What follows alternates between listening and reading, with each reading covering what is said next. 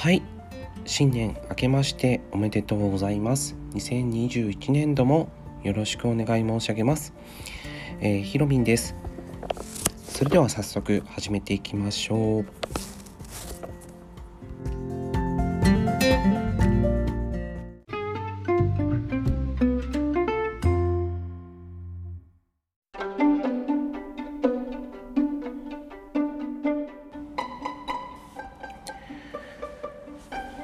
はい、えー、新年明けましておめでとうございます。本年もよろしくお願い申し上げます。本日のテーマを早速お伝えしたいと思います。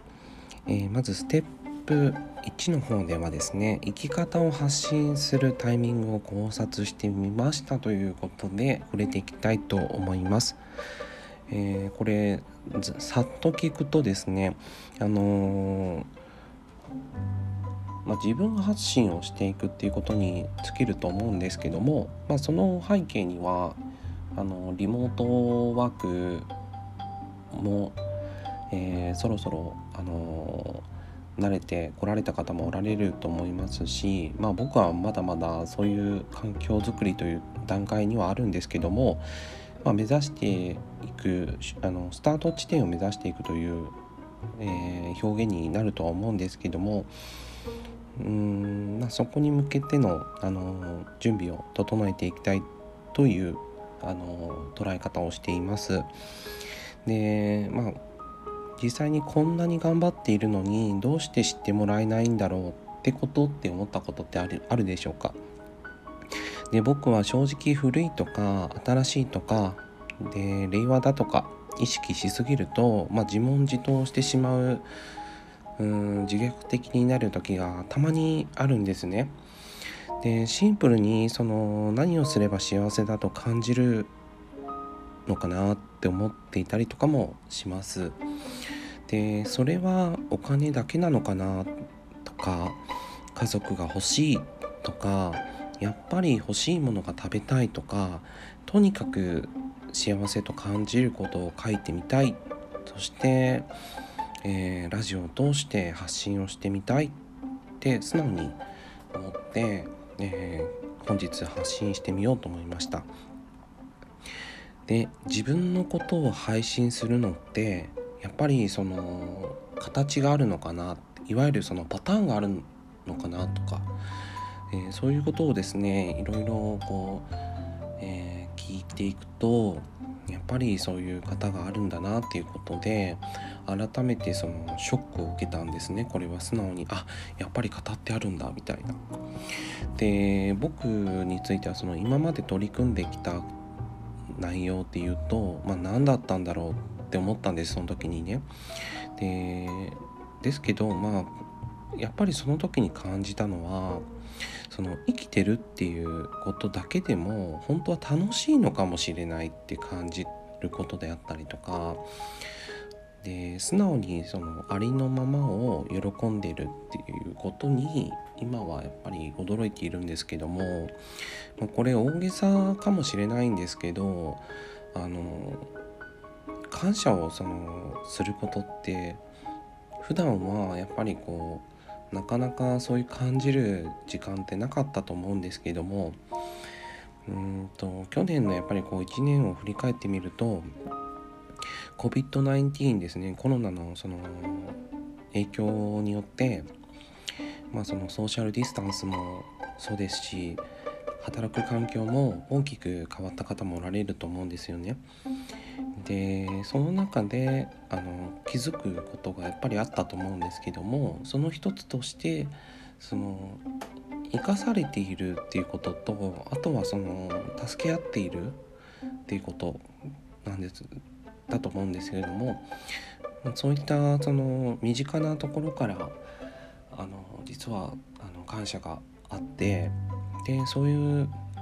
ところにこう気づかせてもらえた年でもあったんですよね。うん、でまあその自分としてもそのブログも綴ってはいるんですけども、こうしてラジオを通してですね発信させていただける環境があるということも一つはやっぱりアウトプットとしてもあの幸せなあり方なのかなというふうに感じています。で、まあ、それだけではあの満足かもしれないんですけどもこれっていわゆるその、まあ、ネガティブに言う表現ってあまり僕もあの得意ではないんで 何とも言えないんですけどもいわゆるその価値観っていうのは人それぞれだと思っていてでその中でこれは自己満足になっちゃうのかなっていうふうにも感じます。ですけども、まあ、その共感してもらえないんだって思うこともあの学びの一つだと思っていて、まあ、それも一つ刺激なんにはなりました。はい、ですけどもまあその何でもかんでも共感してもらえると思っていたその僕もいたんですけども、まあ、そこから一つあの一歩あの先にあの歩もうと思ってあの共感していないえー、共感してもらえていないということを、あのまあ、前提にですね、あの話も進めていくことで新しいその発見もあると思いますので、まあ、その中であの進めていきたいかなと思いました。これは前向きな考え方として僕は今は考えています。でどんな世界でもやっぱりこう本当に不思議なことが多いなって思っていてでその一環としてやっぱりこう感動ってたくさんあるんだなって新しい発見があるからこそ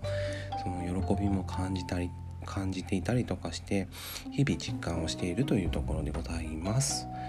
はいでは続きましては次さらにあのステップ2に移って深掘りをしていきたいと思います。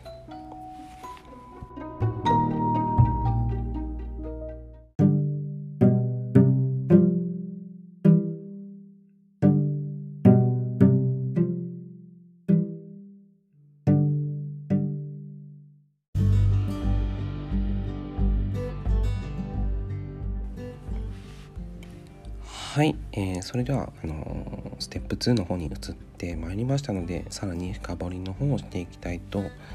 思います。で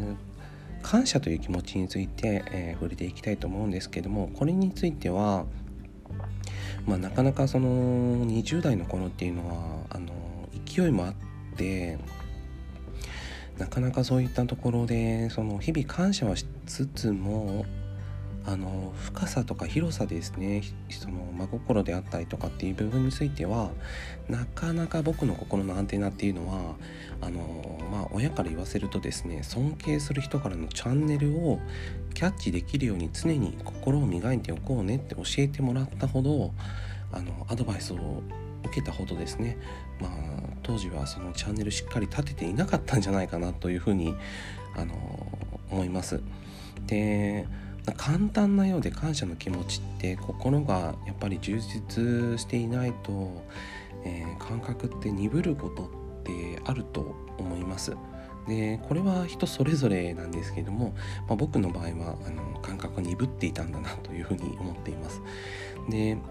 その、まあ、僕にとってのその生き方で言うと、ま、少し大げさに聞こえるかもしれないんですけども、ま、人と会話をすることが楽しいと感じたり、まあ、笑ったり泣いたりするっていうコミュニケーションって、まあ、素敵なことなんだなということで最近改めてあの実感をしているんですけども、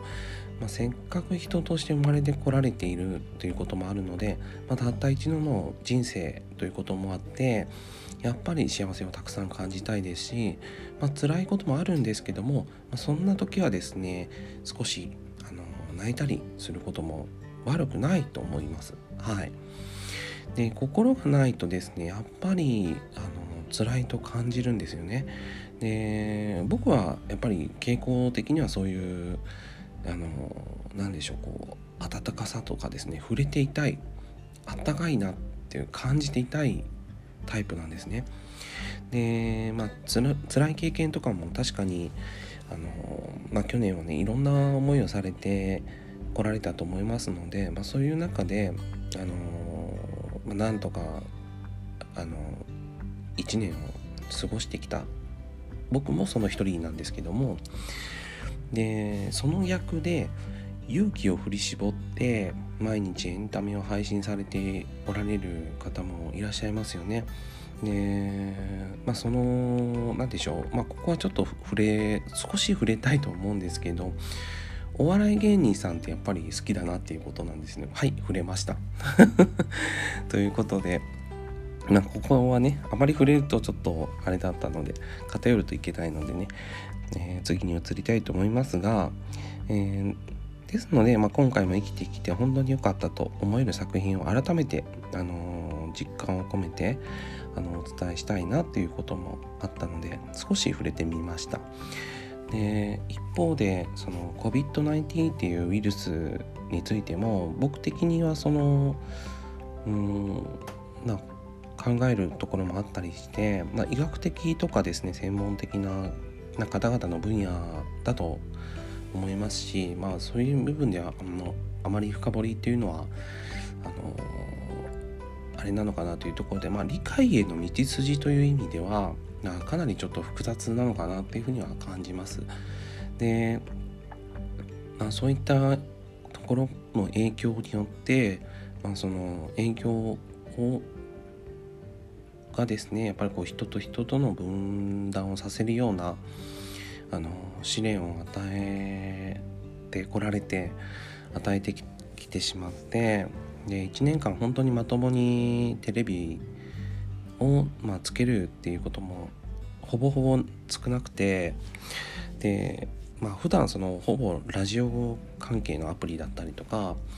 あとはその YouTube、まあ、元気をもらっていたんですけど、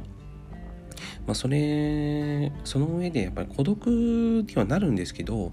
まあ、素直になれる時間が多くできたっていうところがあのメリットなのかなと感じます。で自分を見つめる機会になったりとかあとはその新しい試みをしたりとかをして、え可能性を見つめる機会になったっていうこともあの考えるようになってきました。でルールもたくさんあると思いますし、まあ、知らないことも当然ありますしでやっぱりこの世の中っていうのはうかつなことってなかなか言えない雰囲気になってきたようにも感じてはいるんですけども、まあ、それでもやりたいなと思えたこととかが、まあ、明日を作るきっかけになることもあるので、まあ、自分の軌跡を残していく記しておくっていうおくのも大切なのかもしれないなと思っています。ブレずに生きていくっていうことと、まあ、触れても柔らかく生きるっていうその両面楽しみ方を、まあ、作れるようになっていくと、まあ、どうなっていくんだろうなっていうポジティブなあの前向きな考えにもなるようになってきましたそれでは、えー、最後にあのまとめのステップ3へ移りたいと思います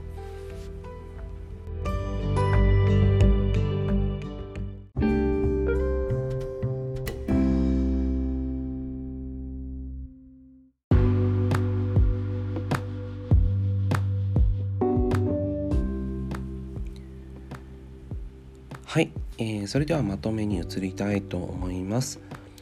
えー、本日のまとめについては小さな幸せを今日も見つけて育てていきたいなって思いつつあのラジオにもあの載せさせていただいたんですけどもあのこの内容はあのブログにもあの書かせていただいております。でインプットについてはあの目から入る情報とこれ耳からの入る情報の2つがあるということで僕が尊敬する Voicy の緒方さんからのあのインパクトが強いあのメッセージだと僕は受け止めているんですけどもこれについてはあのリテラシーという言葉を最近覚えたんですけども、まあのウィキペディアによると適切に理解をしたりとか解釈したりとかあとは分析をしてみたりとか改めてその書いたり記述したりとか表現をすることなどを指す言葉になってくるということでこれのピントがめっちゃ合うなと思っていて